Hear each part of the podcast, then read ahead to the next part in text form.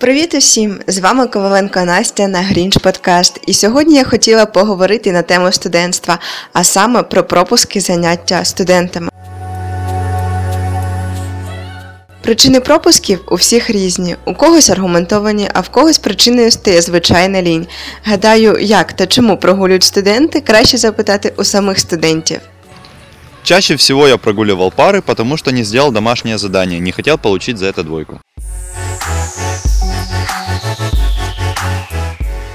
Чому студенти прогулюють пари? Они спят.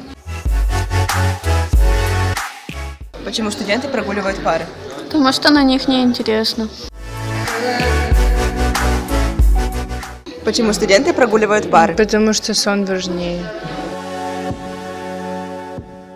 Першу чергу е, на третьому курсі це є робота, оскільки вже починаючи з третього, з четвертого курсу, людина вже бачить свій професійний шлях і вона вже починає заробляти е, на себе.